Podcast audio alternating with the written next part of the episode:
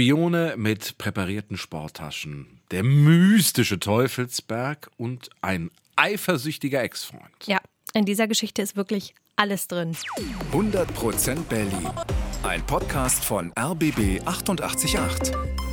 Gemeinsam mit zum Glück Berliner von Lotto Berlin. Heute wird es mega spannend bei uns. Hier sind Lydia Mikiforov und Tim Koschwitz und wir hören die Geschichte des Spions vom Teufelsberg. Die Abhöranlage da oben drauf, die kennen ja wahrscheinlich die meisten. Die Amis, also vor allem deren Geheimdienst NSA, hörten von dort aus den ganzen Ostblock ab. Und dieser Teufelsberg war Schauplatz einer der spannendsten Spionagegeschichten im Kalten Krieg. Im Mittelpunkt ein Mann namens Hüseyin Yildirim. In den USA wurde er mal als der gefährlichste Spion des Kalten Kriegs bezeichnet. Geboren wird er 1932 in der Türkei, kommt dann in den 70er Jahren nach West-Berlin.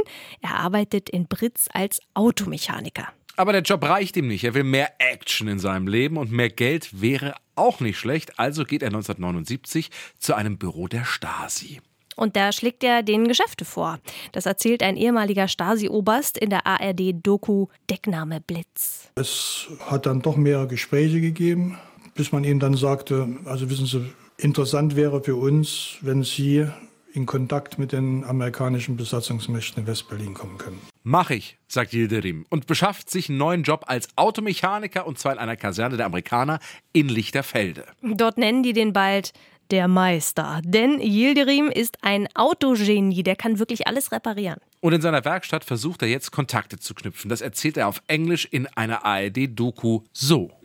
Immer und immer wieder habe ich versucht, verschiedene Personen anzuwerben. Einer, bei dem es dann schließlich geklappt hat, war James Hall. Unteroffizier James Hall, der arbeitet als Techniker auf dem Teufelsberg. Und Hall wird zum Verräter. Wahrscheinlich wegen des Geldes, das er bekommt. 1982, Yildirim ist da 50 Jahre alt, legen die beiden Spione los. Yildirim besorgt eine Sporttasche mit doppeltem Boden. Die gibt er Hall. Und der schmuggelt damit Dokumente vom Teufelsberg runter. Yildirim gibt die Dokumente weiter. Die Stasi und die Russen kennen jetzt die Abwehrpläne der NATO. Dieses Wissen hätte zu einem Atomkrieg geführt, sagt dieser Oberst der US-Armee. Die Russen hätten in den ersten drei Tagen eines konventionellen Krieges große Vorteile gehabt durch das, was Spione ihnen verraten haben. Dann hätten die NATO-Kriegspläne den Einsatz von Atomwaffen vorgesehen. Der Schaden war unkalkulierbar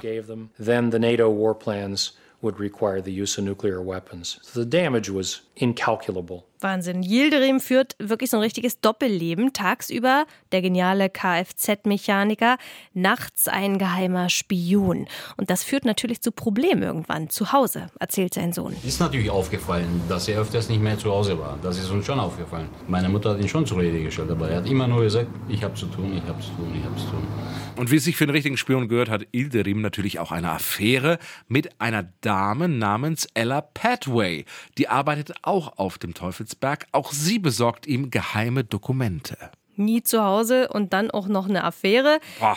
Das geht nicht gut. Ilderim verlässt seine Familie Mitte der 80er. Er verdient richtig viel Geld. Die Stasi bezahlt ihm rund 300.000 Dollar. Aber es droht Gefahr, denn Ilderim hat seine Affäre, diese Ella Petway, einem anderen Typen ausgespannt und der will sich rächen. Oh, also geht er zu den Amis und verrät. Übrigens, dieser Ilderim ist ein Spion. Er wird verhört von einem Typen, den er gut kennt, denn der amerikanische Verhörspezialist ist häufig bei ihm in der Autowerkstatt und einer seiner besten Kunden. Der glaubte überhaupt nicht, dass ich ein ostdeutscher Agentin sein sollte. Er konnte es nicht. Yildirim kommt wieder frei ist nochmal gut gegangen. Aber so langsam will er einfach aussteigen. 1987, da ist er 55 Jahre alt, sagt er der Stasi: Jungs, ich höre auf, ich ziehe jetzt in die USA, ins sonnige Georgia. Yildirim zieht nach Amerika, handelt dort so ein bisschen mit Diamanten, aber genießt sonst sein Rentnerleben. Und auch James Hall ist inzwischen wieder back in the USA, arbeitet dort. Aber dann ein Stasi-Agent wechselt die Seiten, läuft zu den Amis über. Und der Ex-Stasi-Mann verrät James Hall an das FBI. Die überwacht daraufhin die Telefone von Hall und eines Tages hören die FBI-Agenten, wie Hilderim anruft. Das Geschäft mit den Diamanten laufe nicht so gut, ob Hall nicht ein paar Dokumente hätte. Moment, denkt sich das FBI, den hatten wir doch schon mal im Visier. Damals mit diesem Ex-Freund. Das FBI verhaftet beide. Yildirim wird zu lebenslanger Haft verurteilt, sitzt viele Jahre in einem Hochsicherheitsgefängnis. Seine Familie und der türkische Staat kämpfen für seine Freilassung und dann 2003 das Wunder. Yildirim wird in die Türkei gebracht und wird dort schnell aus dem Gefängnis entlassen. Yildirim ist wieder ein freier Mann mit 71 Jahren. Und auch mit seiner Familie gibt es ein kleines Happy End. Ich konnte nicht mit meiner Frau über das alles reden. Ich habe mich bei ihr entschuldigt und sie hat mich vergeben. Dafür bin ich ihr dankbar. Wo Ilderim heute lebt, was er macht, das ist unbekannt. Aber ich sehe doch da einen Film mit Elias Mbarek. Ja. Der Spion vom Teufelsberg. Ich sehe auch Elias Mbarek. 100% Berlin. Ein Podcast von RBB 888. Gemeinsam mit zum Glück Berliner von Lotto Berlin.